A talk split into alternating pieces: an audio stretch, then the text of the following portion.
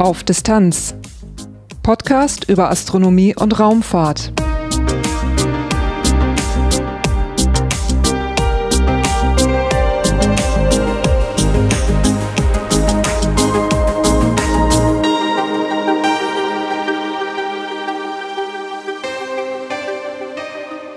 Hallo und willkommen bei Auf Distanz. Dieses ist Episode 76, erschienen am 12. Juni 2023. Im März fand die Startkampagne des deutschen Kennzeitwettbewerbs statt. Das war die erste Startkampagne als Präsenzveranstaltung seit Beginn der Covid-19-Pandemie. Damit konnte der Wettbewerb endlich mal wieder für die Teams so ablaufen, wie es eigentlich gedacht ist. Ich war bei der Startkampagne mit dabei, konnte mit Beteiligten vom Organisationsteam und von der Jury sprechen und dieses Jahr auch erstmals mit allen Teams. Um den Kennzeitwettbewerb geht es also im Titelthema dieser Episode. Danach gibt es kurz noch Infos zum Podcast selber, da habe ich einiges zu berichten und es gibt auch noch einen Hinweis auf eine Veranstaltung. Durch die Sendung führt sie Lars Naber. Titelthema Am 17. März 2023 endete der deutsche Kennzeitwettbewerb 2022-23 mit der Siegerehrung. Und damit endete auch eine Woche Startkampagne, bei der die Teams ihre Kensets durch die Abnahme und die Mission bringen mussten. Ich begleite den Kenset-Wettbewerb hier im Podcast inzwischen schon einige Jahre, aber für alle Menschen, die den Wettbewerb noch nicht kennen, habe ich mit Dirk Stiefs vom Deutschen Zentrum für Luft- und Raumfahrt gesprochen. Er erklärt, worum es beim deutschen Kenset-Wettbewerb überhaupt geht. Mein Name ist Dirk Stiefs, ich bin Leiter von dem Schülerlabor des Deutschen Zentrums für Luft- und Raumfahrt, DLR School Lab. Und ich bin seit der ersten Durchführung des Kennzeitwettbewerbs in Deutschland dabei. Wir machen zum einen ähm, die Fortbildung für die betreuenden Lehrkräfte, für die Betreuerinnen und Betreuer. Und ähm, wir sind in der Jury natürlich mit aktiv. Ähm, wir, damit meine ich, dass ich inzwischen auch äh, Studenten habe, die teilweise auch äh, früher beim Kernset-Wettbewerb teilgenommen haben und wir gucken uns gemeinsam an, wie die Teams präsentieren, was sie gemacht haben und bewerten das dann. Der deutsche Kennzeitwettbewerb, wenn man den noch nicht kennt, wie würdest du den beschreiben? Also die Aufgabe ist leicht beschrieben. Man muss einen Minisatelliten in der Größe einer Cola-Dose zum Beispiel bauen und der, das ist oft äh, irreführend, weil wir ihn Satellit nennen, ähm, wird nicht ins Weltall geschossen, sondern der wird mit einer Rakete hochgeschossen und kommt dann am Fallschirm wieder runter. Und dabei muss der Aufgaben erledigen. Was alle Cansets machen müssen, ist Luftdruck und Temperatur messen. Und darüber hinaus suchen sich die Teams eine zweite Mission, und da sind der Kreativität keine Grenzen gesetzt. Das ist auch das Thema, mit dem die sich bewerben. Also man bewirbt sich für den Wettbewerb mit einer Idee für die zweite Mission. Und dann ähm, wählt eine Jury zehn Teams aus. Die dürfen ein halbes Jahr lang an ihrem Kernset bauen und bringen den dann mit hier nach Bremen, präsentieren ihren Kernset der Jury, dann wird er in der Rakete gepackt, hochgeschossen. Da beweist sich natürlich, was am Ende tatsächlich funktioniert. Und da müssen auch die Messungen ausgewertet werden, präsentiert werden. Jetzt gibt es eine bunt gemischte Jury. Ähm, wie setzt die sich zusammen und welche Expertise hat sie? Der Wettbewerb wird ja von ganz verschiedenen Instituten und ähm, Unternehmen in der Raumfahrt unterstützt und die ähm, stellen auch die Jurymitglieder. Wir gucken immer, dass wir es ausgewogen haben zwischen äh, Instituten, also Forschung und äh, Unternehmen, was dann der wirtschaftliche Teil sozusagen ist. Und da sitzen ganz verschiedene Personen in der Jury. Das können quasi die beteiligten Partner auch selber entscheiden, wen sie da für fähig halten. Und das geht von Standortleiter Ariane Group. Das finde ich immer beachtlich, dass der äh, Jens Lassmann sich hier die Zeit nimmt, weil das einfach für ihn äh, so wichtig ist, die Nachwuchsförderung und das persönlich macht. Bis hin zu ehemaligen äh, Cancer-Teilnehmern, die inzwischen Studenten sind oder auch teilweise schon fertig mit dem Studium. Zum Beispiel die Christina Nadolski von Esero, die ähm, organisiert das inzwischen hier im Hintergrund und äh, hat da den quasi ja, die hauptamtliche Arbeit dahinter. Und ähm, ja, das äh, deckt, ist von ehemaligen Teilnehmern bis hin zu Standortleitung. Für den deutschen Kennzeitwettbewerb 2022-23 begann die Bewerbungsphase im August 22. Sie endete rund zwei Monate später am 3. Oktober. Danach wurden die teilnehmenden Teams bestimmt und die Arbeit an den Kensets begann. Für den Wettbewerb gelten natürlich Regeln. Es gibt Vorgaben für die Konstruktion und Eigenschaften des Kensets und natürlich gibt es Bewertungen, die in die finale Platzierung einfließen. Im Laufe des Wettbewerbs müssen ein Zwischen- und ein Abschlussbericht abgegeben werden. Höhepunkt des Wettbewerbs ist dann die Startkampagne. Diese findet von Montag bis Freitag an unterschiedlichen Orten in Bremen und Rotenburg-Wümme statt. In den letzten Jahren ging das wegen der Covid-19-Pandemie leider nicht, aber dieses Jahr waren die Veranstaltungen wieder in Präsenz möglich. Los ging es, wie auch schon einige Male zuvor, mit einem Kennenlernabend im Zentrum für angewandte Raumfahrt, Technologie und Mikrogravitation, kurz ZARM. Hier treffen sich die Teams meist das erste Mal persönlich. Und am Tag darauf wurde es dann auch schon ernst. Beim Deutschen Zentrum für Luft- und Raumfahrt in Bremen präsentierten die Teams ihre Missionen und Kennsets der Jury. Das geschieht bei einer Poster-Session. Die findet in Gängen im ersten Stock statt. Von hier kann man durch Fenster in die Fertigungshallen schauen und die Arbeiter an echten Raumfahrtprojekten sehen. Die Kenset-Teams verteilen sich und bereiten Tische und Plakate vor. Die Jury besucht dann die Tische und Poster von jedem einzelnen Team und lassen sich die Projekte erklären. Die Präsentation fließt dann auch mit in die Endwertung ein. Ich nutzte die Gelegenheit, die Teams auch zu besuchen und zu fragen, was für Ideen sie für ihre Kensets hatten. Ich bin zu Gast beim Team CloudSat. Wer mag mir denn mal sagen, was denn so eure Sekundärmission ist? Unsere Sekundärmission ist äh, die Erstellung von einem Wetterprofil. Wir messen dabei die Temperatur, den Luftdruck, äh, ursprünglich auch die UV-Strahlung. Das mussten wir dann leider rauslassen. Die Luftfeuchte wird aber noch gemessen, Windstärke und Windrichtung und auch Pollenbelastung. Und ja, das stellen wir dann auf der Website vor und das soll auch dann noch später genutzt werden in unserem DLR School Lab als kleine Wetterstation. Ich greife mal eben äh, das Stichwort Pollenbelastung äh, raus. Womit könnt ihr das messen? Ähm, wir haben an der Unterseite von unserem CanSat äh, eine kleine Pollenfalle. Das ist mit doppelseitigem Klebeband, so dass wenn der fällt, dann hoffentlich ein paar Pollen einfängt und das kontrollieren wir dann unter dem Mikroskop und werten das dann aus. Ah, ihr könnt unter dem Mikroskop dann optisch das unterscheiden von anderen Partikeln, die da haften bleiben können. Äh, ja, Pollen sehen da schon ein wenig anders aus als normale Staubpartikel oder so. Und das habt ihr dann für die Auswertung für diese Woche, habt ihr ein Mikroskop dabei? Ja, genau, haben wir mitgenommen. Habt ihr denn ähm, bestimmte Herausforderungen gehabt bei der Konstruktion eures Kensets? Also zum CAD-Modell, wie man hier sieht, das ist in verschiedene Schichten aufgebaut, wo wir das halt abhängig davon gemacht haben, was die Sensoren so für Anforderungen haben, wie die ausgerichtet werden müssen oder auch die anderen Komponenten, um zum Beispiel die eine gute Gewichtsverteilung zu ermöglichen und so und dass die Sensoren auch gute Signale aufnehmen können. Und was dann am Ende ein bisschen schwierig wurde, war, das Ganze so zusammenzubauen, dass die Kabel auch Platz haben, weil wir das erst nicht so ganz bedacht haben, dass die Kabel so viel Platz einnehmen. Aber ja, deswegen wurde es am Ende etwas enger, was es noch zusammengepresst geworden können. Ja, der Name des Teams ist CloudSat. Wo kommt ihr her? Dresden. Dresden. Deswegen Doppel-D, auch. Ah, Cloud, ein D ist für Dresden, das zweite ist die Wolke, ja? Ja, das Nummernschild von Dresden ist auch Doppel-D. Ah, alles klar, das habe ich noch nicht gewusst. Äh, wie seid ihr denn zu, äh, auf den Wettbewerb gestoßen? Äh, ja, also ähm, wir kommen ja vom DLR School Lab alle, da haben wir uns getroffen und wir haben auch schon ähm, öfter vorher an Projekten teilgenommen, zum Beispiel am Mooncamp im DLR School Lab oder beim Funk mit Matthias Maurer und äh, da ja, da sind wir alle so zusammengekommen. Wir kommen auch von verschiedenen Schulen, vier verschiedene Schulen und haben uns getroffen und dann sind wir ein Team geworden. Also beim DLR School Lab konntet ihr einfach ein Hobby ausüben oder war das ein Workshop? Wie, wie kam das zustande? Es war ein Workshop eigentlich und ähm, ja, Janina hat uns dann gefragt, ob wir Bock haben, einen kleinen Mini-Satelliten zu bauen und am Ende haben wir gesagt, ja, wir haben Lust drauf. Ja, vor allem, weil ähm, sie hat eben uns gefragt, weil wir eben schon öfters da bei Projekten mitgemacht haben und da kannten wir sie schon so ein bisschen. ja. Alles klar. Viel Erfolg. Morgen ist schon Starttag. Viel Erfolg nachher bei der technischen Abnahme auch. Fühlt ihr euch bereit? Äh, ja, schon. Also wir hoffen natürlich, dass alles gut geht und dass es so funktioniert, wie es soll. Ansonsten, die Pollenfalle funktioniert auf jeden Fall. Also schauen wir mal, was wird. Genau, das, das ist unser äh, Teammotto. Schauen wir mal, was wird. Das ist ein gutes Motto. Äh, ihr habt so einen hutförmigen Fallschirm konstruiert. Genau, das ist ein Kreuz-Kappenfallschirm.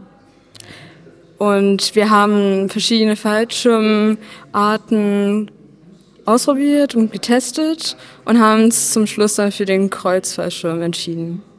Und äh, konntet ihr den vorher schon mal irgendwie ausprobieren von einem hohen Gebäude oder irgendwie? Wir haben Fallschirmtests durchgeführt und konnten das somit testen und auch auswerten. Und der Kreuzfallschirm ist auch gut entfaltet und ist auch geradlinig runtergefallen, was alle unsere Kriterien dann auch erfüllt hat. Vielen Dank euch, viel Erfolg. Welches Team seid ihr? Äh, wir sind das Team To Satellite aus Köln von der Ursulinenschule. Was ist denn eure sekundäre Mission? Äh, wir wollen Strom erzeugen mit einem Generator und Rotorblättern. Ähm, genau. Und die Rotorblätter, welche Größe haben die? Ach, ihr könnt die ausklappen. Ah, Die können nicht ganz so lang sein, weil wir halt die Rotorblätter mit dem Flatterband umgehen müssen quasi. Damit hieran hängt das Flatterband und das darf die Rotorblätter, die dürfen da nicht in die Quere kommen. Deswegen mussten wir die noch etwas kürzen und die klappen dann aus und wenn das zweite auch ausgeklappt ist, dreht sich das dann hier runter. ihr klappt einen Propeller quasi aus, treibt einen Generator innen an und als Fallschirm benutzt ihr Flatterband? Genau, wir benutzen ein Flatterband, weil das die Mitrotation verhindert und den Kenset stabilisiert. Wenn sich das Ganze rotiert, also wenn das, der ganze Kenset sich drehen würde, dann gäbe es keine Gegenrotation mehr im Generator und dann würden wir nichts generieren. Und äh, mit einem Fallschirm würde sich der Canset auf Dauer mitdrehen? Ähm, ja, also wir haben das so ein bisschen getestet und das Flattertuch war halt wirklich einfach am besten in der Stabilisierung. Also dann, man merkt halt einfach, äh, ein Fallschirm ist mehr so wirklich zur Abbremsung, aber nicht so wirklich zur Rotation, ähm, also zur Stabilisierung. Und ein Flattertuch ist dabei ähm, beides, teils, teils. Die Stabilisierung ist besser. Man braucht halt ein bisschen mehr, aber wir haben das dadurch gelöst, dass wir jetzt eine Schlaufe gemacht haben bei unserem Flattertuch und damit haben wir auch nochmal eine stärkere Abbremsung. Wir müssen ja schließlich auch auf 11 Meter die Sekunde abbremsen.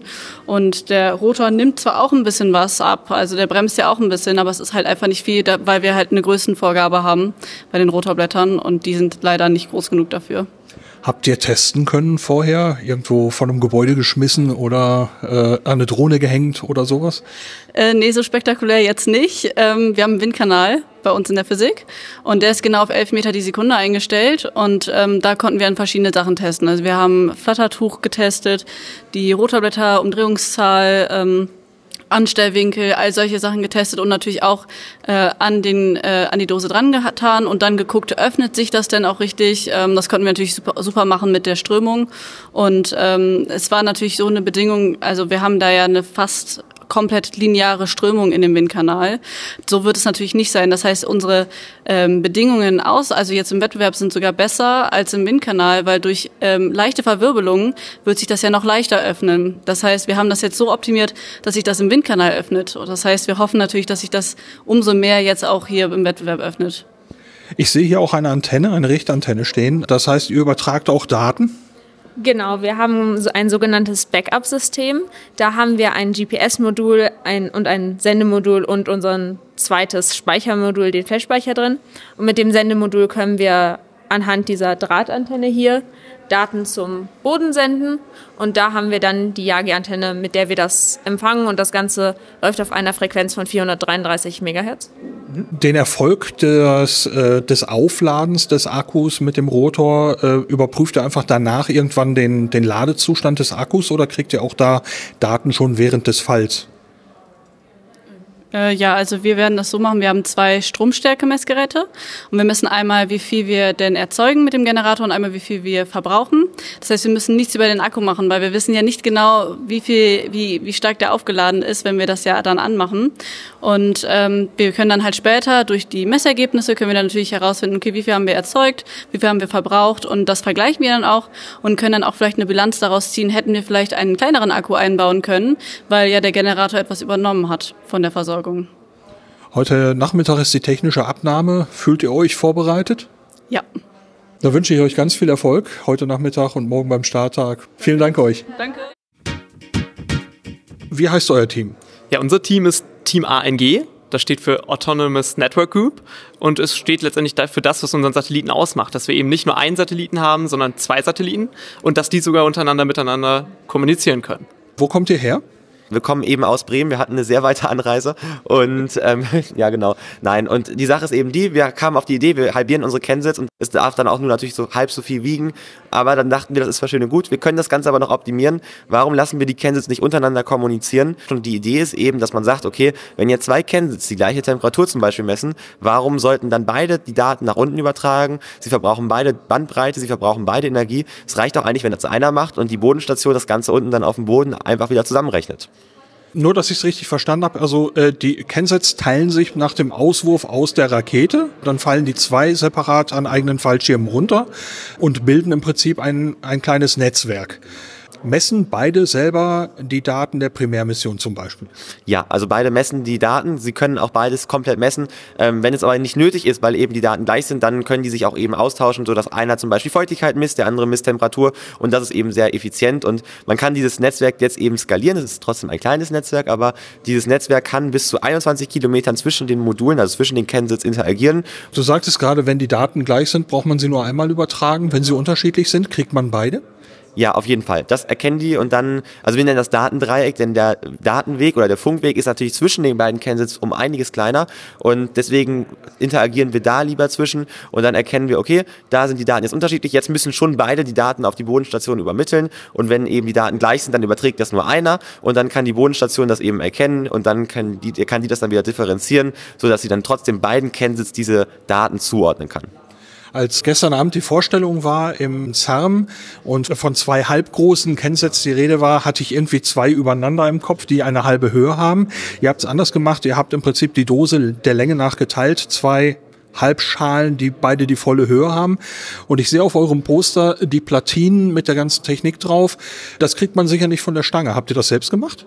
Ja, auf jeden Fall. Also erstmal zur Frage, warum haben wir das hochkant gemacht? Das liegt einfach daran, dass wir natürlich beide Kansas einen unabhängigen Fallschirm brauchen. Das ist natürlich immer ein bisschen schwierig, wenn der Fallschirm dazwischen ist, dann vertüdelt sich das und dann sind wir darauf gekommen, es ist eigentlich viel besser, wenn wir eben hochkantige Kansas machen und die dann in dieser Länge halbieren. Und ja, die Platine haben wir selber designt. Das ist eine vierschichtige Platine, also schon etwas weiterentwickelt. Und ähm, da sind nicht nur die Sensoren drauf, sondern wir haben jeden einzelnen Sensor genommen, haben geguckt, was für Komponenten sind eigentlich auf diesem Sensor drauf, haben das Ganze reverse engineert und haben das dann eben zusammengefügt zusammengefügt auf dieser Platine.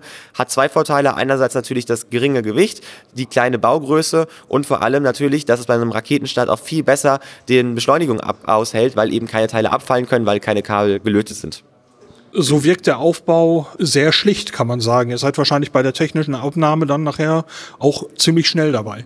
Ja, auf jeden Fall. Also der Kensit besteht eigentlich aus drei Teilen und das nennen wir Platine, Akku, Hülle.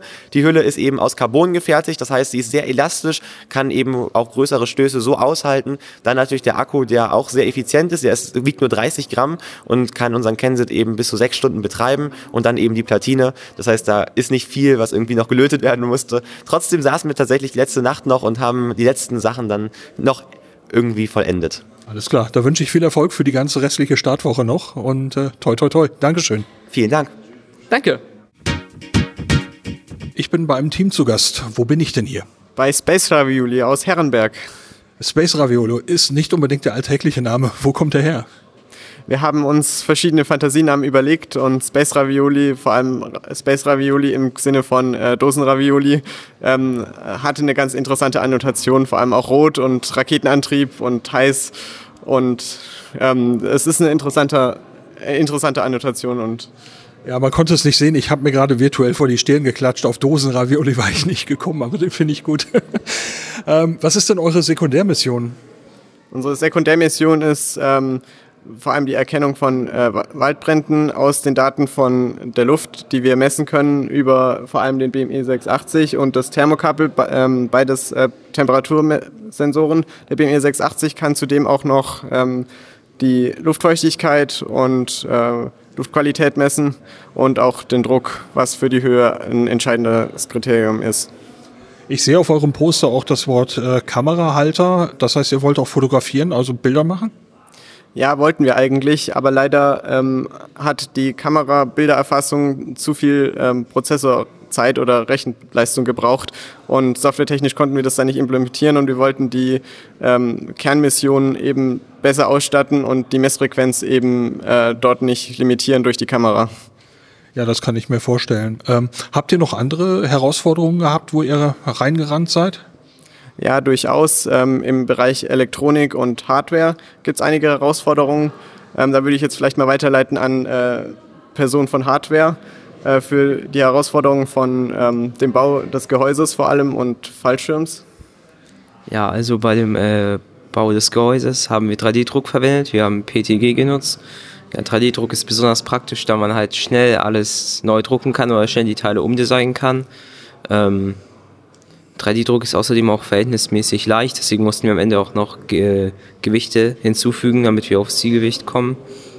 Genau, grundsätzlich haben wir halt unsere äh, Deckel in oben und unten, Verbindungsstreben zwischendrin und ähm, führen dann auch nochmal eine Gewinnestange durch und die Platine wird auch an den Gewinnestangen befestigt. Den Fallschirm haben wir so äh, in vorgesehenen Löchern äh, befestigt und ähm, ja, für den Fallschirm haben wir ähm, Nylon benutzt, also reißfestes Nylon. Und da haben wir jetzt äh, in äh, Fallschirm auch mal getestet bei so einer lokalen Attraktion. Ähm, so ein Turm, ein Aussichtsturm, Schwimmbuchturm in Herrenberg. Und da haben wir ihn runtergeworfen und er hat gut, die Stürze gut überlebt. Nachher ist die technische Abnahme. Seid ihr soweit durch oder habt ihr noch eine Baustelle? Ich hoffe mal, dass wir soweit durch sind. Wir müssen soweit durch sein, ja.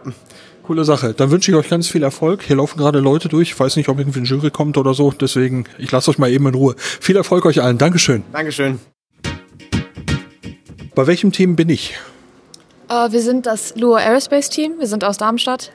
Ja, ich sehe hier auf dem Poster Exoplanet Landing and Terraforming Simulation Experiment, ELSE. Das klingt komplex und sehr ambitioniert. Was macht ihr?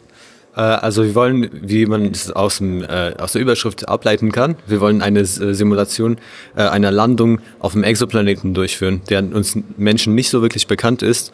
Und daher muss der Satellit erstmal ähm, einen geeigneten Landeplatz für sich suchen. Das machen wir äh, mit, einer, mit einer KI, die wir selbst programmiert haben. Und dann, wenn der Satellit gelandet ist, äh, betreiben wir Terraforming dann. Gut, äh, Terraforming, das heißt, man möchte die Umgebung verändern, um ja eigentlich lebensfreundliche Bedingungen meist zu schaffen. Ähm, zumindest kenne ich das als häufigstes Beispiel. Wie wollt ihr das simulieren? Also ja, das ist genau das. Ähm, wir wollen das machen, indem wir bestimmte Samen von einer Pflanze halt dort streuen. Und äh, die werden halt in einer Kapsel in unserem Satelliten eingefüllt und dann mitten im Sinkflug halt ausgelassen. Und wir haben halt versucht, möglichst eine Pflanze zu suchen, die robust ist, die aber auch das Vegetationssystem halt verändern könnte und gut beeinflussen könnte. Jetzt war gerade die Rede davon bei der Landung, also es geht darum, den richtigen Landeplatz zu finden. Ich nehme mal an, dass ihr euren Kennset nicht steuert, um einen idealen Landeplatz anzusteuern, sondern es geht eher darum zu zeigen, wir könnten einen finden. Genau, also es geht darum, dass wir einen theoretisch geeigneten Landeplatz bestimmen, auf den äh, tatsächlich nicht, leider nicht landen, weil das im Rahmen des Wettbewerbs nicht äh, vorgesehen ist. Aber das ist schon der erste Schritt. Der nächste Schritt wäre dann, äh, auf dem äh, Landeplatz tatsächlich zu landen. Und das machen wir mit einem neuronalen Netzwerk, das ähm, sortiert alle Pixel auf der, aus dem Bild, das es aufnimmt, ähm, in vier verschiedene Kategorien. Einmal Feld, das, äh, dort wollen wir landen. Feld ist ja eben, äh, gerade, vorhersehbar relativ. Und dann die drei schlechten Kategorien. Also wir haben einmal Wohngebiet, also Gebäude, bewaldetes Gebiet und Wasser. Da wollen wir nicht landen. Und dann äh, führt es einen Suchalgorithmus durch, äh, der dann den einen Punkt bestimmt, wo es äh, am meisten Konzentration von Feldpixeln gibt. Das heißt, das Ergebnis, wenn ihr gelandet seid, soll sein, dass ihr bei der Präsentation dann sagen könnt, unsere KI hat bestimmt, dies wäre der ideale Platz gewesen? Äh, genau, das ist so ein Punkt und dann äh, könnte das, das könnte der Satellit tatsächlich äh, theoretisch selber machen und äh, komplett autonom äh, durchführen und äh, also autonom landen, weil ein Exoplanet ist ja Lichtjahre entfernt, das muss es autonom können und das wäre ja unser Ziel, dass man, dass wir einen Landeplatz autonom suchen. Ähm, also halt ein weiteres Ziel ist halt auch natürlich, um zu schauen, ob der Exoplanet halt bewohnbar ist. Und da haben wir halt natürlich verschiedene Sensoren eingebaut, die halt bestimmte Sachen messen, wie zum Beispiel den CO2-Gehalt oder den, ähm, die Erdbeschleunigung. Hattet ihr bestimmte Herausforderungen bei der Konstruktion eures Kensets? Ähm, also wir haben ja auch letztes Jahr beim äh, Kennzeitwettbewerb teilgenommen, da haben wir viel daraus gelernt äh, und haben dann äh, uns einen unterschiedlichen Design überlegt äh, der dann besser funktioniert. Aber was dieses Jahr die Herausforderung war, äh, war es einfach alle Systeme, weil das ein, äh, zwei ziemlich verschiedene Systeme, zwei verschiedene äh, Ziele sind, äh, das zusammenzubauen in ein System, das äh, einwandfrei zusammen funktioniert. Das war so die Herausforderung dieses Jahr. Nachher ist die technische Abnahme. Fühlt ihr euch vorbereitet oder habt ihr noch was zu tun? Also ich denke, wir sind gut vorbereitet. Wir saßen gestern ziemlich lange dran und äh, es funktioniert bisher alles gut. Habt ihr noch irgendwie testen können vorher? Ja, wir haben eine kleine, also ein kleines Video gedreht, wo also Matej das halt hochgehoben hat. Dann haben wir geschaut, ob er überhaupt anfängt zu messen, äh, wie, die Licht, wie die Lichtsignale sind und sowas. Alles klar, da wünsche ich ganz viel Erfolg beim restlichen Wettbewerb und toi toi toi morgen. Wir sind Team Hanselied von der Internatsschule Schloss Hansenberg aus Hessen. Was ist denn eure Sekundärmission mit eurem Kenset? Bei unserer Sekundärmission wollen wir per Fallschirm Finnen abklappen, die einerseits den Kernset rotieren, damit wir den dann auf der Z-Achse stabilisieren und der nur in diese Achse rotiert und dann entsprechend nochmal die Luftqualität messen, indem wir einen PM2,5-Sensor da noch unten dran haben. Finnen abklappen. Wie kann man sich das vorstellen, wenn man jetzt diesen Podcast hört und kein Bild vor Augen hat? Wir haben an dem Fallschirm Seile befestigt, die, sobald der Fallschirm sich aufbläht, nach oben gezogen werden und die ziehen dann entsprechend äh, den Pin nach oben, sodass der, äh, die Finne dann entsprechend von unten nach oben auch aufklappt. Also was ich hier sehe auf eurem Tablet ist die, ja, die Kenset-Dose und seitlich sind so fast wie zwei kleine Flügelchen abgeklappt. Das sind die Finnen, ja? Ja, genau. Ihr möchtet die Rotation stabilisieren, also über die Längsachse der Dose? Ja, indem wir eben die Finnen ein bisschen wie Flugzeugblätter geformt haben. Äh, entsprechend gleich rotiert das dann um die Z-Achse und dadurch werden die X- und Y-Rotationen minimiert. Was messt ihr bei der Luftqualität? Bei der Luftqualität messen wir erstmal den, äh, also messen wir den PM2,5, also Feinstaub, der sich entsprechend in der Luft befindet. Dazu sind wir ganz unten am Kernset mit äh, direkter Öffnung an der Luft. Ja, ich bekomme das hier gerade gezeigt. Da gibt es also äh, Lufteinlässe dafür. Genau. Da wird die Luft reingesaugt, äh, gemessen und dann wieder rausgeblasen. Wie bestimmt ihr die Rotation? Für die Rotation haben wir ein MPU 6050 Modul. Das äh, sitzt dann einfach drinne, gibt uns die entsprechenden Daten dann heraus. Habt ihr irgendwie testen können, mal wie gut es funktioniert mit den Finnen? Ähm, ja, wir hatten ein paar Designs äh, bei den Finnen und ähm, wir haben leider keinen Windkanal, wie äh, zum Beispiel andere Teams hier. Das heißt, unsere Teams haben, äh, unsere Tests haben sich dann darauf beschränkt, dass wir die Finnen zusammengeklebt haben und zum Beispiel von einem hohen Gebäude runtergeworfen haben. Ähm, natürlich hat man da jetzt nicht so krasse Drehungen gesehen, aber man hat auf jeden Fall gesehen, dass da eine Rotation zustande kommt. Und wir hoffen, dass halt bei höherer Geschwindigkeit und höherer Fallhöhe dann eben die Rotation ausreicht. Ich habe eurem Plakat entnommen, dass ihr auch ein bisschen was für die Bergung euch ausgedacht habt. Ähm, ja, wir haben ein äh, paar Bergungssysteme. Dazu zählen äh, eine ganz normale LED und ein Pieper, das, ähm, damit wir halt sie sowohl sehen als auch hören. Äh, dazu haben wir dann auch noch ein GPS-Modul eingebaut, das uns optimalerweise per SMS ähm, regelmäßig ihren Standort schickt. Das heißt, selbst wenn wir sie gar nicht finden und sie weit abdriftet, ähm, haben wir dann die Koordinaten und können dann da genau suchen. Heute Nachmittag ist die technische Abnahme. Fühlt ihr euch bereit? Ja, äh, das ist immer so ein bisschen äh, kritisch. Äh, aber ja, wir sind schon ein bisschen länger fertig. Äh, von daher hatten wir auch Zeit, uns nochmal Gedanken darüber zu machen, was vielleicht kritisch sein könnte, was nicht. Äh, wir haben auch ein paar Dinge, wo wir uns noch nicht so sicher sind, ob wir damit durchkommen. Äh, aber wir sind darauf vorbereitet, das dann noch bei der technischen Abnahme zu ändern. Ähm, also ja, wir hoffen, dass wir durchkommen und dann auch starten können. Ja, da drücke ich ganz viel Daumen für die technische Abnahme und natürlich für den Starttag und den Rest des Wettbewerbs. Vielen Dank euch. Jo, auch danke. Dank. Das hier ist das Team Astra Aether. Und ähm, wir haben als Sekundärmission angedacht, die Waldbrandgefahr zu detektieren, sodass wir frühzeitig Waldbrände oder Feldbrände verhindern können. Wie kann man denn Waldbrandgefahr detektieren? Ähm, die Gefahr wird eben dadurch deutlich, dass ähm, ähm, das Gras oder andere Pflanzen an Wasser verlieren und dadurch vertrocknen. Das ist, glaube ich, uns allen klar, wenn wir jetzt auf ein Feld gehen und das ist irgendwie schon ganz braun, dann denken wir, okay, dann wird es ganz gefährlich. Und ähm, daher haben wir mittels Infrarot Bildern, also wir haben jetzt leider nur eine Thermalbildkamera, haben wir Daten, die uns eben genau das angeben. Und so können wir dann auch mittels einer visuellen Kamera nochmal die einzelnen Daten vergleichen, das mit den Spektren von gesunden oder eher verbrannten äh, Pflanzen unterscheiden und dann kann man das später auf einen Index anwenden. Ich sehe auf eurem Poster alles möglich, ich sehe unter anderem auch ein Reaktionsrad.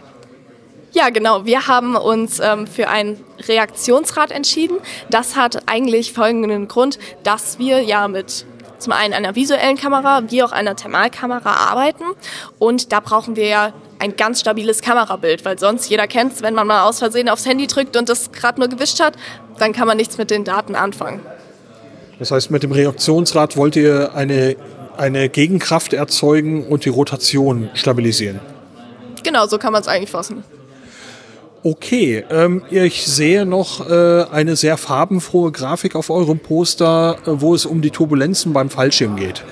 Richtig. Also hier ist einmal eine Strömungssimulation verdeutlicht durch eben Farben, nämlich vor allem wird hier gezeigt, die Geschwindigkeiten des Windes rundherum um die Fallschirme wird eben verdeutlicht und äh, man sieht bei dem Fallschirm ohne Loch, dass da sehr geringe Geschwindigkeiten an Wind direkt hinter dem Fallschirm herrschen und höhere Geschwindigkeiten außen herum. Also im Grunde genommen gibt es sehr hohe Geschwindigkeitsdifferenzen. Und Geschwindigkeitsdifferenzen sorgen anschließend für Wirbel und dann für Turbulenzen, die zu einem chaotischen Fall eben führen. Und diesen wollen wir umgehen, um eben möglichst einen stabilen Fall zu haben.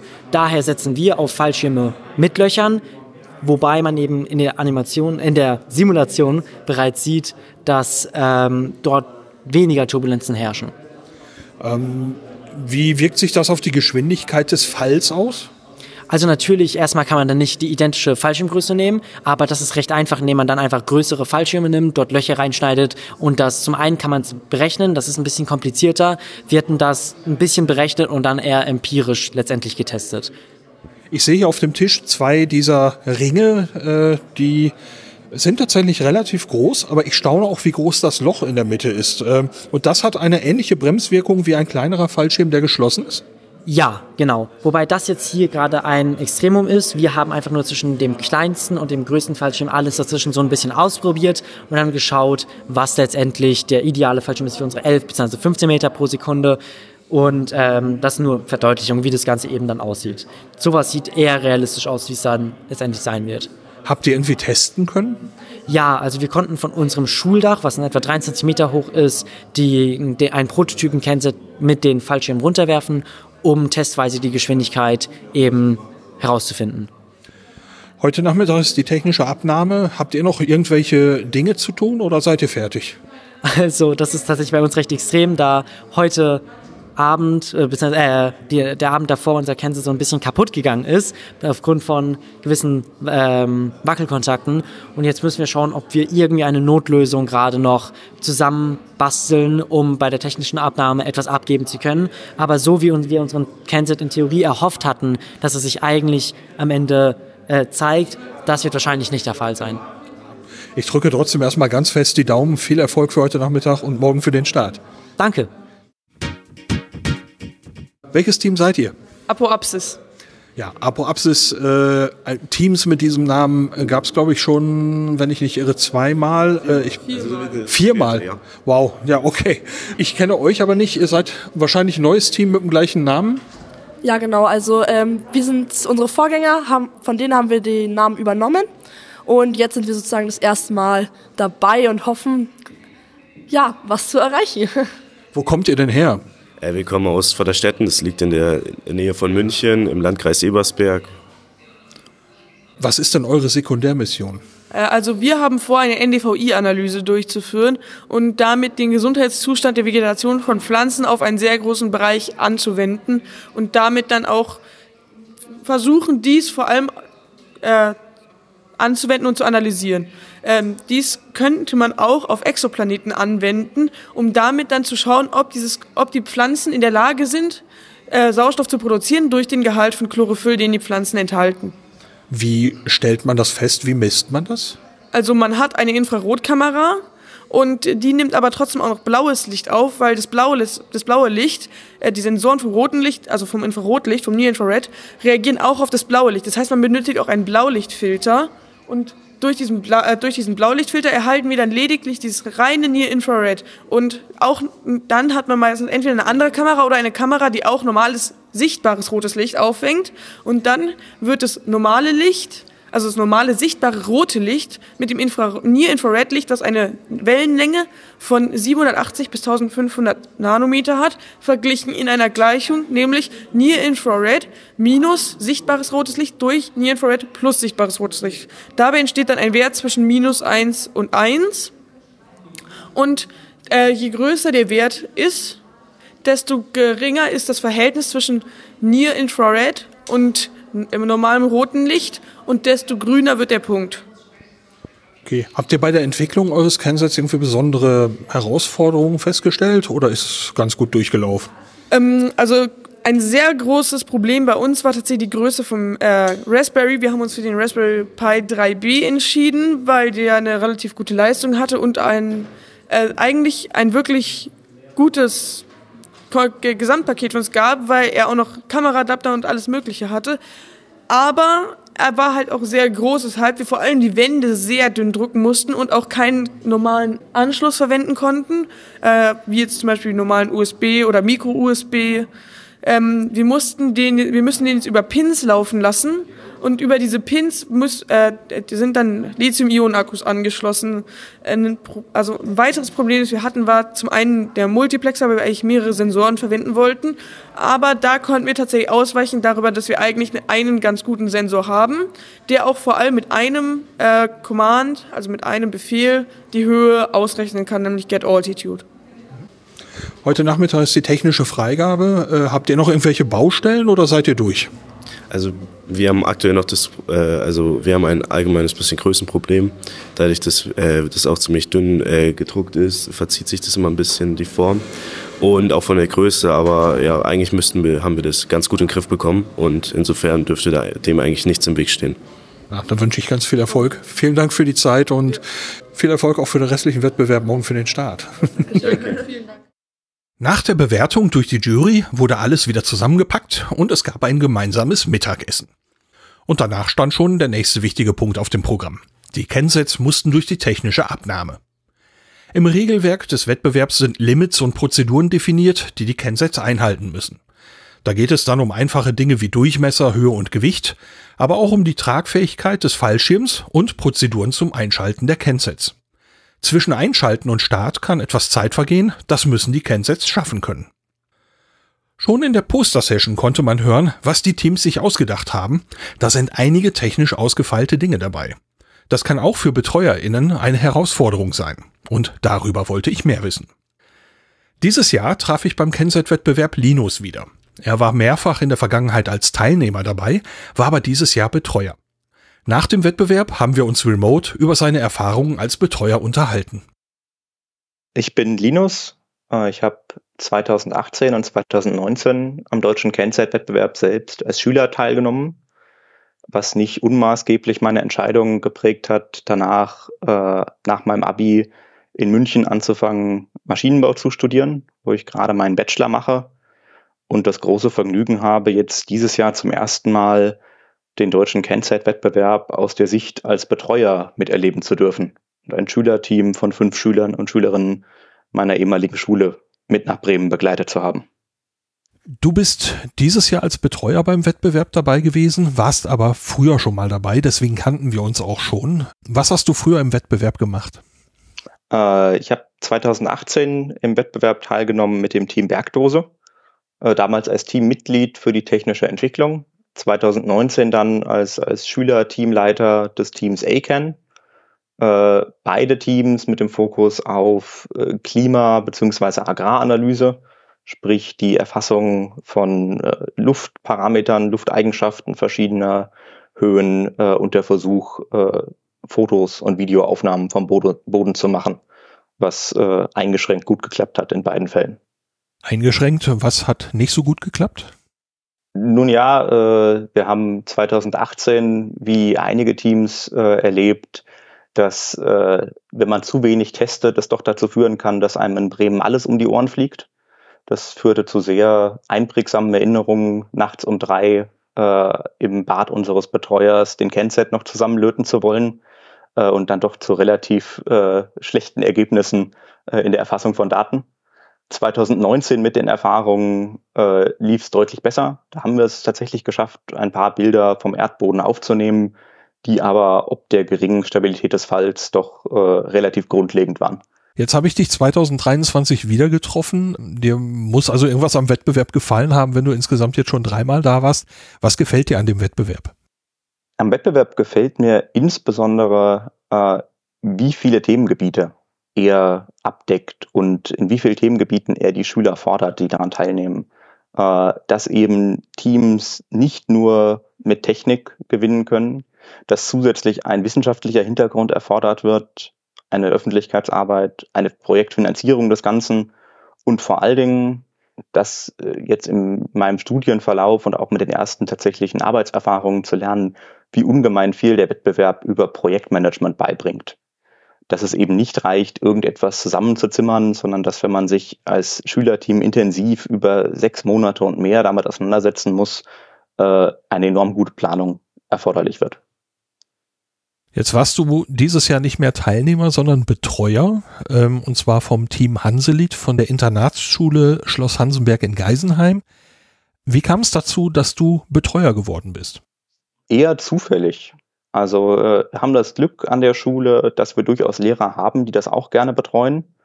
Äh, aber ich hatte direkt nach meiner letzten Teilnahme schon angeboten, äh, als Betreuer zurückzukehren und Erfahrungen, die ich gesammelt habe, mit, mit neuen Schülergenerationen zu teilen. Und nachdem das die ersten zwei Jahre nach meinem Abitur Corona-bedingt flach gefallen ist, habe ich mich sehr gefreut, dann jetzt 2023 ein Team äh, gefunden zu haben, das teilnehmen möchte und denen ich dann äh, meistens aus der Ferne, manchmal auch in Person äh, ein paar Ratschläge haben, geben können. Was war die Sekundärmission vom Team Hanselit? Das Team Hanselit hat sich mit zwei Faktoren beschäftigt. Da ging es einerseits darum, was ich wahnsinnig spannend fand, weil es eben eine sehr technisch anspruchsvolle Mission war, zu schauen, ob sich mit ausklappbaren Flügeln der Fall stabilisieren lässt. So ein bisschen wie bei so einem Ahornsamen. Ähm, und dann ging es darum, die Luftqualität über den Fall mit dem möglichst stabilen Fall bestmöglich zu analysieren, insbesondere Feinstaubwerte zu erheben. Wie habt ihr abgeschnitten? Wie hat's geklappt? Als Betreuer würde ich sagen, war ein großartiger Erfolg und zwar allein daran gemessen, dass äh, fünf von fünf äh, Teammitgliedern, die mit in Bremen waren, danach hellauf begeistert waren und äh, im kommenden Jahr sich vorstellen können, wieder teilzunehmen. Ähm, in der Bewertung, äh, wie die meisten Teams, landet das Team hier auch auf dem vierten Platz. Habt ihr nach der Startkampagne Schluss gemacht oder habt ihr an dem Kenset noch weitergearbeitet, habt geschaut, was, was ihr jetzt unabhängig von dem Wettbewerb noch verbessern könnt oder ähm, schon ein bisschen in die Zukunft gedacht? In die Zukunft gedacht, ja. Am spezifischen Kennzeit weitergearbeitet, soweit ich weiß, nein. Da ging es dann eher um die Frage, mit welchen verrückten Ideen man sich wohl im kommenden Jahr um eine Teilnahme bewerben könnte. Würdest du da als Betreuer wieder dabei sein und? Definitiv. Also äh, das Angebot gilt äh, nach wie vor. Äh, ich freue mich, wenn sich ein Team findet äh, und betreue jedes Team mit fast jeder Idee sehr gerne. Wenn man jetzt Betreuer oder Betreuerin sein möchte für ein Kenset-Team und weiß eigentlich noch gar nicht wirklich über den Wettbewerb Bescheid, was tut der Wettbewerb für die betreuenden Personen? Ähnlich gut wie der Wettbewerb die Schüler betreut, werden auch die Betreuer betreut. Äh, ich hatte das Vergnügen, äh, vergangenen November am Einführungsworkshop für Lehrer teilzunehmen, ähm, wo einem letztendlich als Betreuer äh, gerade wenn man das Wissen noch nicht hat durch eigene Teilnahmen oder äh, Hobbys in dem Bereich, äh, sehr alles sehr nahe gebracht wird, was man dem Team zum Schluss vermitteln sollte oder kann. Ähm, kommt natürlich auch sehr stark aufs Team an, was zum Schluss von dem Betreuer erwartet wird. In meinem Fall ging es äh, am ehesten Fall um Ratschläge. Der Wettbewerb stellt Betreuern aber äh, letztendlich alle Mittel zur Verfügung, äh, bis in technische Details und äh, Einführungen für die Schülerteams zu gehen. Würdest du sagen, einige Grundkenntnisse würden als Betreuerinnen und Betreuer helfen? Helfen ja, äh, sie sind definitiv keine Voraussetzung. Es hilft definitiv äh, von den technischen Gegebenheiten äh, etwas Ahnung zu haben, um mit den Schülern gut diskutieren zu können. Äh, und es hilft definitiv äh, Schülern ohne zu viel einzugreifen, ein paar Hinweise zum Projektmanagement geben zu können. Voraussetzung ist weder das eine noch das andere. Das finde ich relativ schön am Kennzeitwettbewerb. Sowohl für Betreuer als auch für die Schüler ist die Teilnahmeschwelle, auch wenn nach oben hin keine Grenze ist, relativ niedrig. Dann hoffe ich einfach, dass wir uns nächstes Jahr im Jahr 2024 beim Wettbewerb wiedersehen und bin Definitiv. gespannt, was ihr zaubert. ich auch. Vielen Dank. Bei den technischen Abnahmen habe ich in den bisherigen Jahren ganz unterschiedliche Dinge erlebt. Da wurde auch schon mal hektisch bis zur letzten Minute am Kenset gefeilt, manchmal buchstäblich. Dieses Jahr hatte ich den Eindruck, es ging insgesamt unkompliziert über die Bühne. Die Kensets wurden alle abgenommen und dann gut verpackt. Die Teams hatten dann also keine Möglichkeit mehr, nach der Abnahme an den Kensets zu arbeiten. Erst am nächsten Tag würden die Teams die Kensets wieder in die Hände bekommen. Das ist also auch eine gute Gelegenheit für eine Pause. Und die wurde gut genutzt. Die Teams besuchten das Raumfahrtunternehmen OHB. Hier gab es eine kleine Führung und die Möglichkeit, in die neue Plato-Halle zu schauen. Hier baut OHB die MTG-Satelliten Meteosat Third Generation. Am nächsten Tag ging es dann zum Flugplatz Rothenburg-Wümme. Hier fand der Starttag statt. In den renovierten Räumen des Flugplatzes prüften die Teams ihre Kensets ein letztes Mal und dann lagen auch schon bald die Starts an. Für das Verhalten am Flugplatz gab es vorher noch eine Sicherheitsunterweisung und es wurde erklärt, wie der Start der Satelliten abläuft. Wenn ihr dran seid, also sprich, wenn euer Kernset in die Rakete geladen wird, ähm, sagt euch Pascal vorher Bescheid, ich brauche jetzt eure Kernsets in fünf Minuten. Okay, das ist dann auch in fünf Minuten. weil Wir warten nicht auf Teams, die ihren Satelliten noch nicht bereit haben. Ähm, und der Start, also jedes Team muss ab 11 Uhr startklar sein. Okay, das heißt, fangt nicht an noch zu basteln, sondern ab 11 Uhr muss Pascal kommen können und sagen, in fünf Minuten brauche ich euren Satelliten und ihr sagt, super, wir sind bereit. Ja, ähm, einschalten müsst ihr ihn erst, wenn ihr Pascal den Satelliten gegeben habt und wir den rüberfahren. Also schaltet ihn nicht schon um 11 Uhr ein, falls ihr dann doch später startet. Ähm, wir nehmen dann den Satellit mit, laden ihn ein und dann gibt es hier ein Countdown übers Mikrofon. Das heißt, ihr könnt von hier mitfahren, wann gestartet wird und ähm, könnt dann entsprechend eure Antennen ausrichten und euch darauf einstellen. Äh, wir werden heute nicht auf 1000 Meter fliegen. Ähm, ich gehe mal davon aus, dass es zwischen 500 und 700 Meter irgendwo sein wird. Ähm, da könnt ihr euch dann vielleicht mit euren äh, Messdaten schon mal drauf einschießen. Das hat einfach mit der mit dem Wind zu tun. Ähm, ich habe gerade mit dem Kollegen, dem Springmeister von der Bundeswehr gesprochen, da hinten. Der hat gesagt, äh, dass sie auf 1500 Meter ähm, haben die äh, gut 40 km/h Wind. Ähm, das ist einfach ungünstig. Wir haben die Windrichtung in die Bundesstraße da hinten ähm, und äh, das wollen wir unbedingt vermeiden. Es wird so sein, dass die Rakete startet, sich wahrscheinlich ein bisschen in den Wind liegt. Ihr habt da hinten so einen Windanzeiger, so eine Windsocke, so einen Windsack. Ähm, und dann werden die Satelliten und die Rakete ähm, in diese Richtung ähm, treiben. Seht ihr auch an den Windrädern. Äh, die Rakete fällt ein bisschen langsamer als die Satelliten. Das heißt, die ist nicht unbedingt eine Orientierung, wo euer Satellit runtergekommen ist. Etwas später war es dann soweit. Die Raketenstarts wurden durchgeführt. Das Wetter war bis auf einen kurzen Schneeschauer sehr schön und so konnte man auch gut im Zeitplan bleiben. Die genutzte Rakete ist wiederverwendbar. Sie wird unter einem Zelt mit Kensets beladen und dann auf freiem Feld in die Vertikale gebracht. Dann wird der Treibsatz eingesetzt. Der Start läuft dann ferngesteuert aus sicherem Abstand. Da kommt jetzt der Countdown. Wir starten in 10, 9, 8, 7, 6, 5, 4, 3, 2, 1.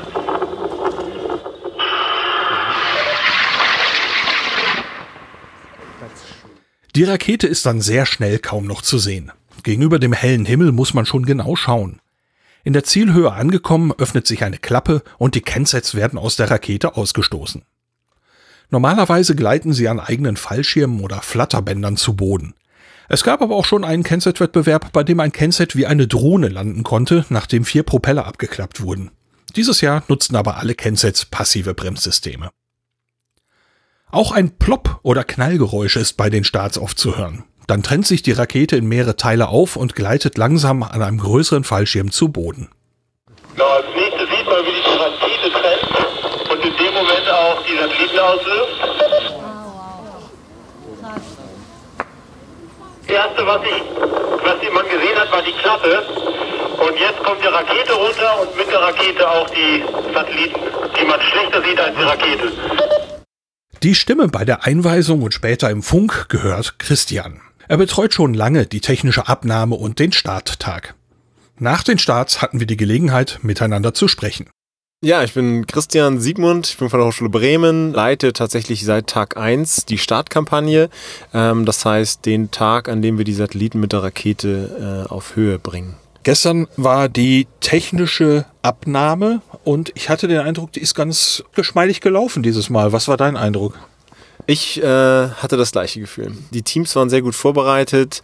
Das kann damit zu tun haben, dass wir in den vergangenen Jahren ohne Anwesenheit, also nicht in Präsenz, den Wettbewerb durchgeführt haben und unsere Kommunikation mit den Teams sehr verbessert haben und sozusagen die Erwartungen besser kommunizieren konnten, sodass die Teams angereist sind und einfach auch besser vorbereitet waren. Also im Endeffekt ähm, ein, auch ein Vorteil aus dem Nachteil, der uns durch Corona geschehen ist.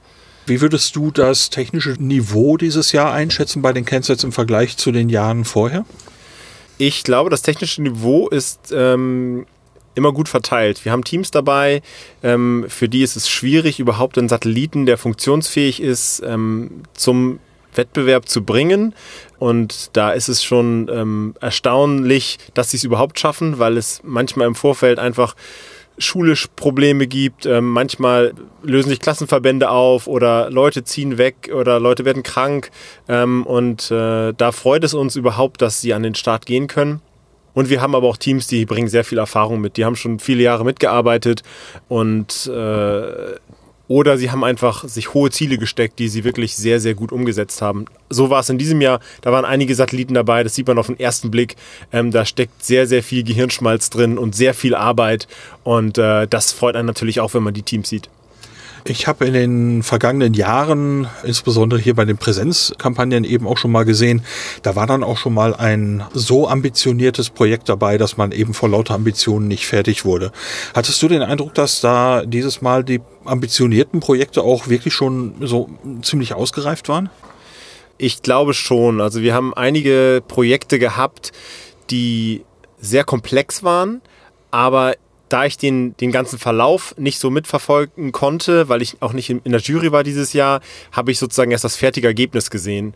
Ähm, muss aber sagen, die Projekte, die anspruchsvoll waren, haben auch wirklich abgeliefert. Also da waren, ähm, die waren tatsächlich, wir hatten ein Team, das ähm, musste zweimal starten oder konnte zweimal starten.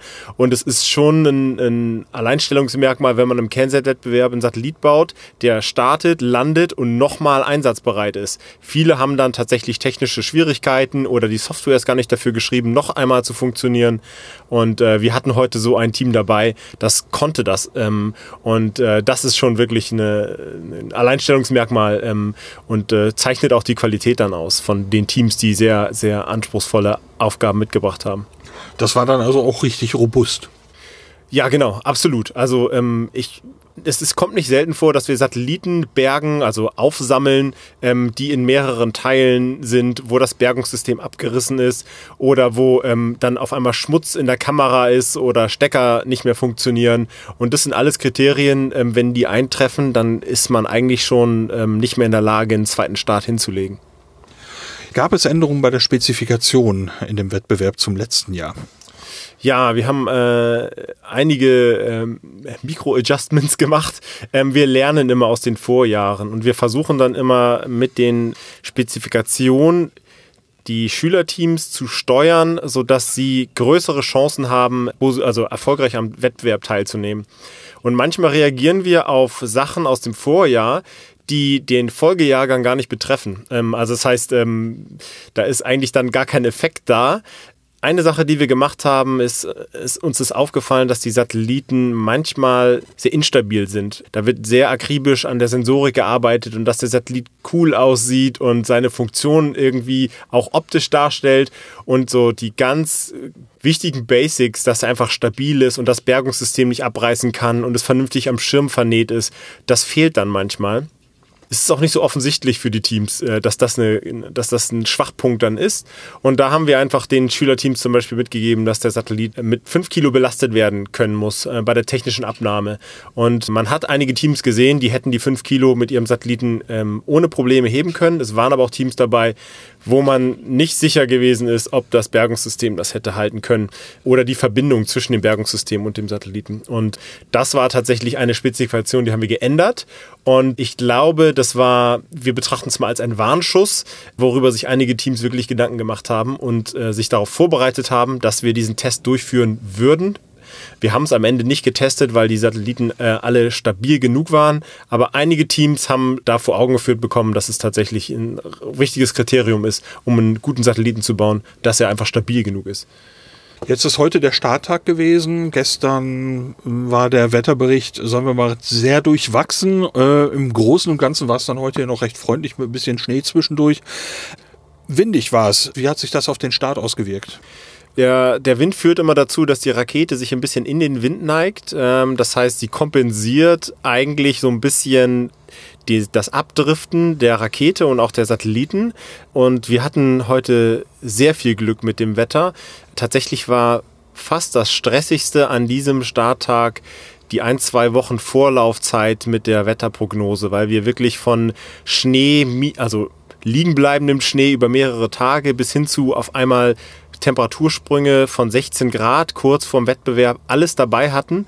Dazu kommt dann noch, dass der, die, die Fläche hier dann irgendwann nicht mehr befahrbar wird, wenn man Bodenfrost hat und viel Feuchtigkeit fällt. Da haben wir wirklich sehr, sehr großes Glück gehabt.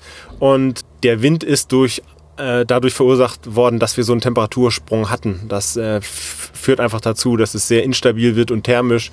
Und ähm, Genau, wir haben mehr Wind erwartet, ähm, aber es waren tatsächlich annehmbare Bedingungen, bis auf den kurzen Schneeschauer, der eigentlich mehr für ein Schmunzeln gesorgt hat. ähm, muss man ehrlich sagen, dass wir heute ähm, uns nicht beschweren können über das Wetter. Viermal ist gestartet worden, soweit ich weiß. Wie ist es gelaufen? Gut, ähm, wir haben drei planmäßige Starts gehabt, ähm, die wir benötigt hätten, um alle Satelliten in die Luft zu bringen. Die dritte Rakete ist äh, leider verloren gegangen. Das passiert dann meistens zum Glück, nachdem die Satelliten abgesetzt wurden. Das heißt, äh, alle Satelliten konnten geborgen werden. Die Rakete ist dann in einen, äh, in einen Angelsee nahe bei äh, gelandet. Das wissen wir, weil wir sie dort auch fotografieren konnten, konnten sie aber leider nicht bergen. Und dann hatten wir tatsächlich noch den Luxus eingeplant, einen, einen vierten Start ähm, zu absolvieren, den wir uns dann auch genehmigt haben. Das heißt, wir hatten wirklich vier erfolgreiche Starts mit einer ähm, unerfolgreichen Landung. Wobei man wirklich sagen muss, wir hatten in den vergangenen Jahren wirklich sehr viel Glück ähm, und keine Raketen verloren. Und äh, von daher war es eigentlich auch mal an der Zeit, dass mal wieder eine Rakete verloren geht oder Schaden nimmt. Äh, wie ist es mit den Kensets? Ist alles gefunden worden? Ja, tatsächlich ist äh, die interessante Nachricht, dass wir siebeneinhalb Kernsets gefunden haben. Wir haben acht Kernsets gestartet und ein Kernset hatte ähm, die Eigenschaft, der bestand aus zwei Hälften, ähm, die auch wirklich in zwei Teilen zu Boden äh, sinken und miteinander kommunizieren und parallel Messdaten aufnehmen. Und von diesem Doppelsatelliten haben wir sozusagen nur eine Hälfte gefunden. Und deswegen muss man sagen, wir haben siebeneinhalb Satelliten geborgen. Ich hätte auch nicht gedacht, dass wir das irgendwann mal sagen würden, aber äh, tatsächlich ist es heute der Fall gewesen. Wird denn da nochmal weitergeguckt oder hofft man einfach, dass irgendjemand mal mehr oder weniger drüber stolpert und den einschickt?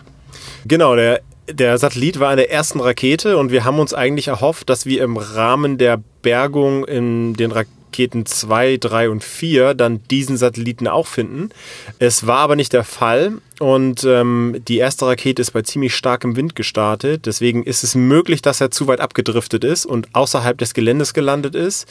Für den Zweck sind die Satelliten aber mit Adressen versehen und beschriftet und wir hoffen jetzt, dass einfach vielleicht ein Spaziergänger oder jemand, der den im Vorgarten findet, dann Kontakt aufnimmt und wir dann sozusagen auf dem Umweg an den Satelliten rankommen. Das gab es in der Vergangenheit und da hoffen wir jetzt auch drauf. Ist also ein bisschen wie ein, wie ein Ballonwettbewerb, kann man das dann verstehen. Ne? Tatsächlich. Es ist, äh, wir schreiben die Adresse nicht nur drauf, um sie ähm, wieder zu erhalten, sondern auch, weil manchmal Passanten doch beunruhigt sind, wenn sie so ein Objekt sehen.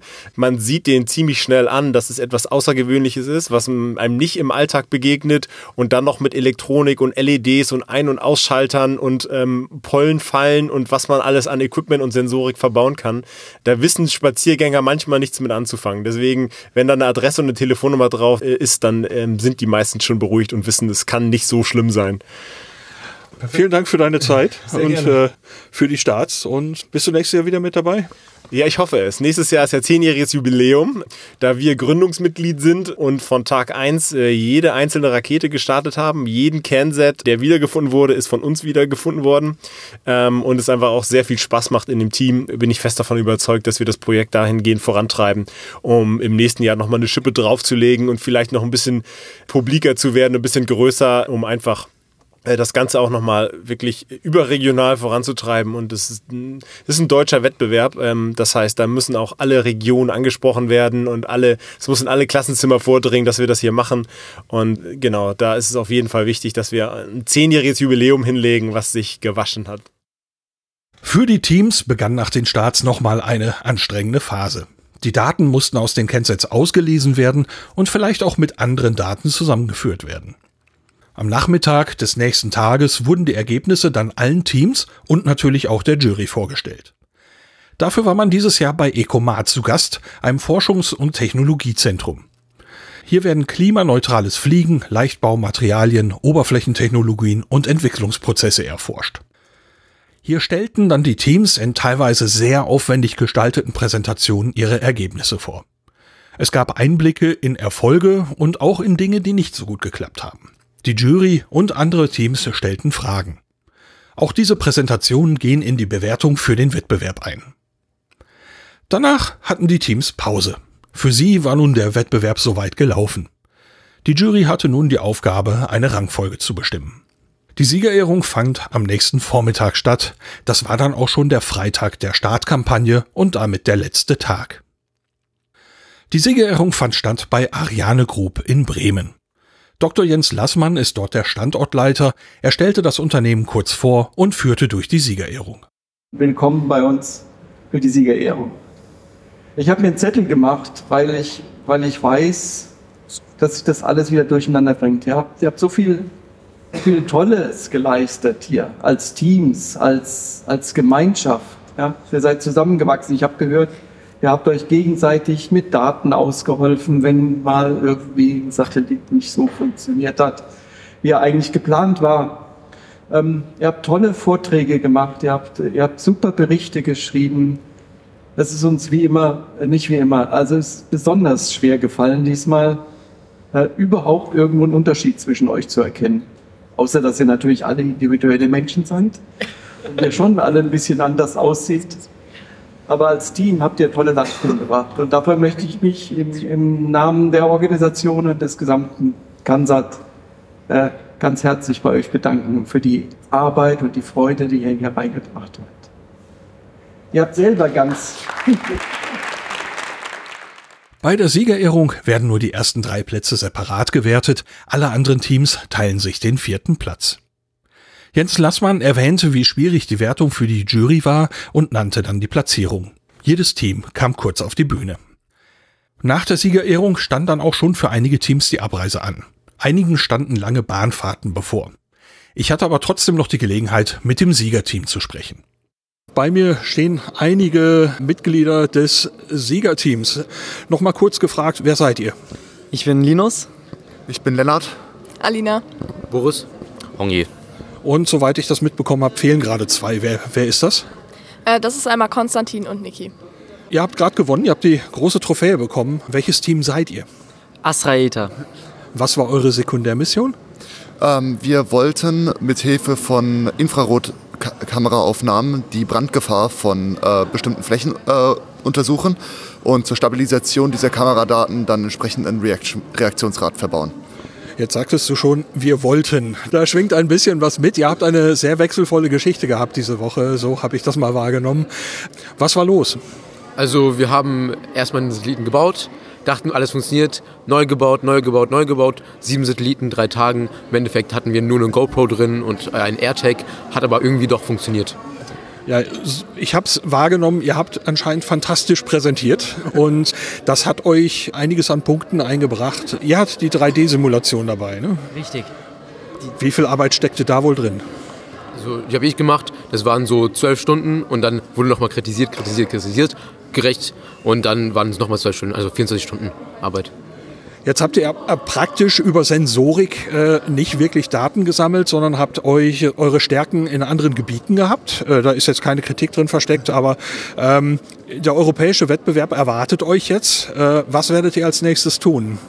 Also als nächstes werden wir uns daran setzen, einen funktionierenden Satelliten zu bauen. Wir haben schon klar in der letzten Woche die ganzen Probleme analysiert, die wir hatten. Und jetzt, da wir verschiedene Lösungsansätze haben, werden wir uns zu Hause ransetzen und die testen, schauen, welcher von denen am besten funktioniert und so schnell wie möglich einen startfertigen Satelliten bauen. Wollt ihr bei der Sekundärmission ähnlich bleiben, wie ihr das schon überlegt hattet? Also wir werden ähnlich bleiben. Wir haben jetzt durch die Daten nochmal ein paar gute Ansatzmöglichkeiten für Simulationen erhalten. Dann werden wir noch genauere Simulationsmodelle zu Hause machen und zur Not etwas die Hardware von der Sekundärmission ändern. Aber die Mission wird wahrscheinlich das gleiche bleiben. Wo würdet ihr sagen, wo waren die Schwächen eures Kensets? Die Schwächen des Kernsets lagen bei den Verbindungen zwischen den einzelnen Layern. Ähm, da hatten wir Wackelkontakte, die durch das ständige Auf- und äh, wieder Zusammenstecken ähm, zustande gekommen sind. Das gilt es zu vermeiden, aber ansonsten müssten wir auch so nochmal jede Sensoren alles einzeln testen, damit wir uns sehr sicher sein können, dass es dann funktioniert. Habt ihr da schon konkrete Ideen, wie ihr dieses Problem umgehen könnt? Ja, äh, wir haben aktuell zwei Ansätze. Ähm, einmal über feste Brücken zwischen den einzelnen ähm, Layern, die dann über PCBs miteinander verbunden werden. Heißt, wir nehmen die gesamten, wir nehmen die gesamten, wir eliminieren die gesamte Problematik der Stacking-Header. Ähm, oder wir haben aktuell unsere Datenverbindungen zwischen den äh, Ebenen in, ähm, in Blocks von jeweils zweimal zwei Pins, ähm, dass wir die eben rund um den gesamten Satelliten verteilen und dann anstatt mit Löchern durch, mit äh, U-förmigen Einkerpungen in, in, die, äh, in die PCBs das, da, damit arbeiten, sodass äh, der Zusammenbau und der Auseinanderbau wieder deutlich einfacher wird und dass das Troubleshooting durch Messung äh, außenran deutlich erleichtert wird. Ja, da wünsche ich euch ganz viel Erfolg für den europäischen Wettbewerb. Gratulation zum Sieg und toi toi toi. Danke euch. Danke sehr. Und damit ging für die Teams die Woche der Startkampagne und auch der deutsche Kenset-Wettbewerb zu Ende. Ich hatte noch die Gelegenheit, mit Dirk Stiefs vom DLR zu sprechen, den man schon ganz am Anfang dieser Episode hören konnte. Wettbewerb, das klingt nach etwas, wo man etwas gewinnen kann. Warum macht man das hier? Also ich glaube, alle Teams würden jetzt sagen, es hat sich einfach gelohnt, weil man die Woche dabei ist, äh, diese Interaktion mit den anderen Teams, die Raumfahrtunternehmen und Institute hier kennenzulernen. Das ist, glaube ich, das, was der Hauptgewinn ist. Also das Machen und diese Aufregung und äh, die Teams haben sich gegenseitig unterstützt. Das ist immer wundervoll, das zu sehen. Also ich glaube, jetzt am Ende von der Woche würden die meisten sagen, so das ist äh, das, was man gewonnen hat. Am Ende müssen wir am ersten Platz aussuchen unter den Teams, ähm, weil das Team schicken wir dann in den europäischen Wettbewerb. Das ist sozusagen der Hauptgewinn, dass man noch mehr Arbeit machen muss und dann äh, im europäischen Wettbewerb als deutsche Meister sozusagen daran teilnehmen darf. Wie würdest du das Niveau des Wettbewerbs dieses Jahr einschätzen? Also ich war bei einigen der Präsentationen äh, sehr beeindruckt, wie die zusammengesetzt waren. Wir haben auch von Dingen gehört, die eben nicht ganz so funktioniert haben, Dinge, die sehr gut funktioniert haben. Wie würdest du es einschätzen dieses Jahr? Also die Leistungen sind durchweg immer sehr hoch. Also ich bin jedes Jahr wieder erstaunt, wie viel Zeit die Schülerinnen und Schüler sich nehmen, wie sehr sie sich in die Technik reinfuchsen. Ähm, es verändert sich ein bisschen, was so die Schwerpunkte angeht. Ähm, am Anfang war es von der Technik her äh, gerade mal so, dass es in die Dose passte. Inzwischen sind die Sachen auch äh, so klein und günstig geworden. Ähm, dieses Mal hat ein Team zwei Cansets in einer Dose gebaut. Ähm, es geht auch in Richtung selber Platindesign ähm, und das dann professionell fertigen lassen. 3D-Druck ist schon länger mit einem Thema. Ähm, ja, was ich jetzt auch beachtlich fand, ist mit dem Reaktionsrad. Die sind in echten Satelliten auch eingebaut, um die Lage ähm, sozusagen zu beeinflussen des Satellitens. Äh, das haben die jetzt in ihren Kernset mit eingebaut und das gar nicht als Primärziel, sondern sozusagen nebenbei äh, auch noch. Und ich bin einfach ähm, jedes Mal baff, wie viel die Schülerinnen und Schüler in so kurzer Zeit umsetzen und wie professionell das dann auch ist. Und eine Stimme darf in dieser Episode natürlich nicht fehlen. Christina Nadolski organisiert den deutschen Kennset-Wettbewerb und hat sich nach der Siegerehrung noch Zeit genommen, mit mir zu sprechen. Ich bin Christina Nadolski, ich arbeite bei eZero Germany und bin da Bildungsbeauftragte und unter anderem Organisatorin des Kennset-Wettbewerbes. Dieses ist die erste Startkampagne in Präsenz für alle Teams, für alle TeilnehmerInnen, die dabei sein konnten, seit der Corona-Pandemie. Wie ist es aus seiner Sicht gelaufen dieses Jahr?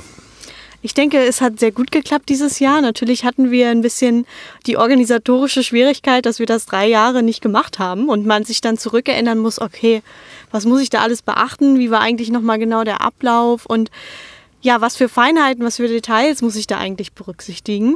Aber ich denke, es hat äh, sehr gut geklappt. Die Teams sind auch immer super flexibel und ja, kommen mit allen Veränderungen dann im Ablaufplan, die spontan sind, immer sehr gut klar. Es gab neue Sponsoren dieses Jahr. Es gab auch eine neue, neue Location, wo zum Beispiel die Präsentationen stattgefunden haben. Welche Voraussetzungen gibt es da, um sich da irgendwie beim Kennset-Wettbewerb zu engagieren? Also generell sind wir natürlich sehr offen, was die Beteiligung am Kennset-Wettbewerb angeht. Aber natürlich sollte es in den thematischen Rahmen passen. Also wir suchen natürlich hauptsächlich nach Unterstützern, die etwas in der Raumfahrtbranche machen, sich da beteiligen, ob das jetzt wissenschaftlicher Hinsicht ist oder technischer oder softwaretechnischer Hinsicht. Ja, man sollte irgendwie einen Beitrag zur Raumfahrt leisten. Wenn man das so mal verfolgt, die Startkampagne, man ist beim ZARM, man ist beim DLR, man war im Ecomart, bei Ariane Group Airbus und bei OHB. Was steckt da im Hintergrund dazwischen? Also man sieht immer diese Zugangsbeschränkungen und ziemlich deutliche Sicherheitsmaßnahmen. Was steckt da im Vorfeld an Arbeit drin, dass das klappt? Ja, da steckt erstaunlich viel Arbeit drin. Das beginnt natürlich schon am Anfang des Wettbewerbes, erstmal abzuklären, wie kann die Beteiligung aussehen und ja, welche Voraussetzungen müssen hier erfüllt sein, auch gerade im Hinblick erstmal auf den Zeitraum, wo die Startkampagne stattfindet. Wenn wir Pech haben, ist gerade irgendwo auf der Welt eine wichtige Raumfahrtkonferenz und alle Leute, mit denen wir hier gerne was zusammen machen möchten, sind eben auf dieser Konferenz unterwegs. Ja, und dann haben wir die Schwierigkeit, das Ganze so zu arrangieren, dass wir das auch hier durchführen können.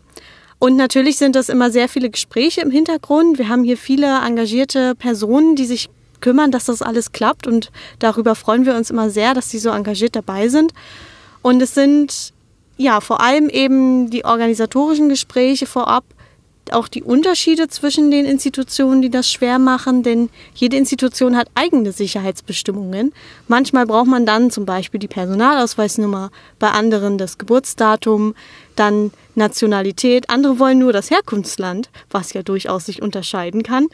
Und dann geht es eben los, dass man immer wieder sich überlegen muss, was brauche ich, für wen brauche ich was. Und man will ja auch nicht, gerade von Minderjährigen, zu viele personenbezogene Daten weitergeben. Deswegen versuchen wir hier immer die Balance zu halten zwischen notwendig und nicht notwendig. Nächstes Jahr ist Zehnjähriges für den deutschen Kennzeitwettbewerb. Was wird dann geschehen? Ich hoffe, das wird ein ganz großes Fest werden. Ähm, natürlich wollen wir generell einmal die letzten neun Jahre Revue passieren lassen und schauen, was hat eigentlich gut geklappt, was sind so ja unsere Eindrücke aus den letzten Jahren und das Ganze dann auch so optimieren, dass es wirklich ein, ein toller, äh, für die Teams vor allem auch fairer und anspruchsvoller, aber auch erfolgreicher Wettbewerb ist und bleibt. Ähm, und deshalb denke ich, werden wir nochmal ja, in die interne Beratung gehen und das Ganze optimieren. Und dann hoffe ich natürlich, dass nächstes Jahr sehr viele Partner wieder dabei sind und dieses große Fest zehn Jahre mit uns feiern. Jetzt ist Freitag, früher Nachmittag. Für dich ist jetzt im Prinzip auch vorbei, bis auf, wenn ich dein Auto sehe, einiges an Aufräumen. Bist du jetzt erleichtert, dass die Woche rum ist oder hast du jetzt erst noch mal wochenlange Nacharbeiten? Sowohl als auch, würde ich sagen. Also zum einen bin ich erleichtert. Es kam mir vor, als wäre es ein ganzer Monat gewesen, den ich hier mit meinem Auto rumgefahren bin, voll bepackt mit Sachen. Ähm, aber ich freue mich auch, dass es jetzt vorbei ist, denn diese ganze Arbeit ist natürlich immer sehr anstrengend. Und Jetzt in der kommenden Zeit geht es natürlich vor allem darum, das nachzuarbeiten, aber auch die ganzen Fotos zu verbreiten, die Eindrücke zu verbreiten und auch mit den Teams nochmal in Kontakt zu treten, was ihnen besonders gefallen hat oder wo wir vielleicht auch noch Verbesserungspotenzial haben. Vielen Dank an den deutschen Kennset-Wettbewerb, dass ich wieder mit dabei sein durfte und danke an alle Menschen, die mit mir gesprochen haben. Ich freue mich schon auf das nächste Jahr. Auf Distanz ganz nah. Das war's auch schon für diese Ausgabe von Auf Distanz. Durch die Sendung führte sie Lars Naber. In dieser Rubrik Auf Distanz ganz nah, da geht's immer um den Podcast selber. Ich erzähle so ein bisschen, was so anlag und was anliegt. Und da habe ich dieses Mal ein paar Dinge zu erzählen. Seit der letzten Episode ist wieder etwas Zeit ins Land gegangen. Zwischendurch gab es die zweite Reise nach Französisch-Guyana. Dort konnte ich mit Pablo von der Bewute IT den Start der Raumsonde JUICE verfolgen. Nach dem Start haben wir uns dann getroffen mit einer Gruppe vom Institut für Planetenforschung des Deutschen Zentrums für Luft- und Raumfahrt. Wir haben dann zu sechst in unserer Ferienwohnung in Kourou eine Podcast-Episode aufgezeichnet und dabei haben wir über eine ganze Reihe von Themen gesprochen. Außerdem war ich kürzlich beim ESOC, beim Raumfahrtkontrollzentrum der Europäischen Raumfahrtagentur ESA in Darmstadt. Hier habe ich ein weiteres Interview aufgenommen. Da ging es um das Problem mit einem klemmenden Antennenmast an der Raumsonde JUICE. Dieses Problem hat man in der Zwischenzeit gelöst und das Interview, das ich geführt habe, drehte sich genau darum. Was war das Problem und was hat man gemacht, um es zu lösen? Auch dieses Gespräch gibt es zusammen mit der Aufnahme aus Kourou in der nächsten Episode von Auf Distanz. In Darmstadt besuchte ich auch eine Veranstaltung zur ESA-Raumsonde Mars Express. Die wurde vor über 20 Jahren gestartet und die funktioniert immer noch sehr gut. Und dazu ist noch ein umfangreiches Interview in Berlin geplant. Ich hoffe, dass ich dieses Thema dann im Sommer diesen Jahres als Podcast-Episode veröffentlichen kann. Mit unterwegs war ein neues Aufnahmegerät. Da habe ich lange mit gezögert, ob ich das tun soll. Aber der Plan ist aufgegangen. Dieses Gerät macht Interviewsituationen sehr viel einfacher für mich. Und dieses Gerät habe ich zum Teil von finanzieller Unterstützung bezahlt für diesen Podcast. Und darum und wegen der Reise nach Kourou möchte ich natürlich wieder Danke sagen.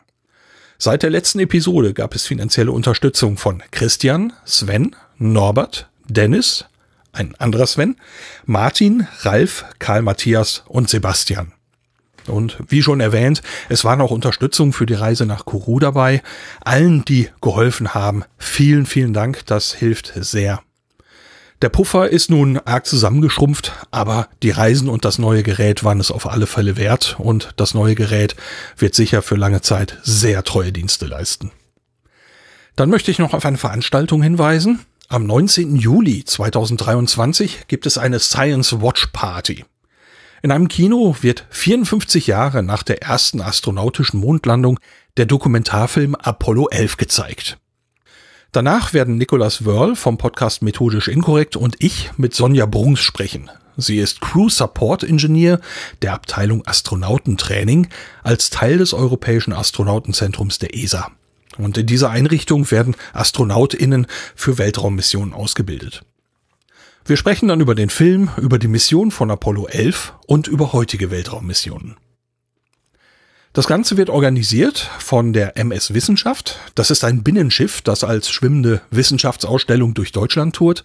Und die Ausstellung dieses Jahr dreht sich um unser Universum.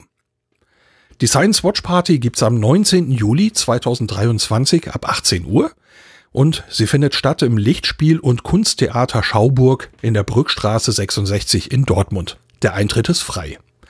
Wer mehr wissen möchte, findet Links zu dieser Veranstaltung und auch zu allen anderen Themen dieser Episode in den Shownotes unter aufdistanz.de. In der nächsten Episode geht es dann, wie schon erwähnt, um den Start der Raumsonde JUICE, unsere Erfahrungen dabei und einen weiteren Einblick in Instrumente, Hintergründe und die schon erwähnten Probleme mit dem Antennenmast und die Lösung. Bis dahin, danke fürs Reinhören und bis bald.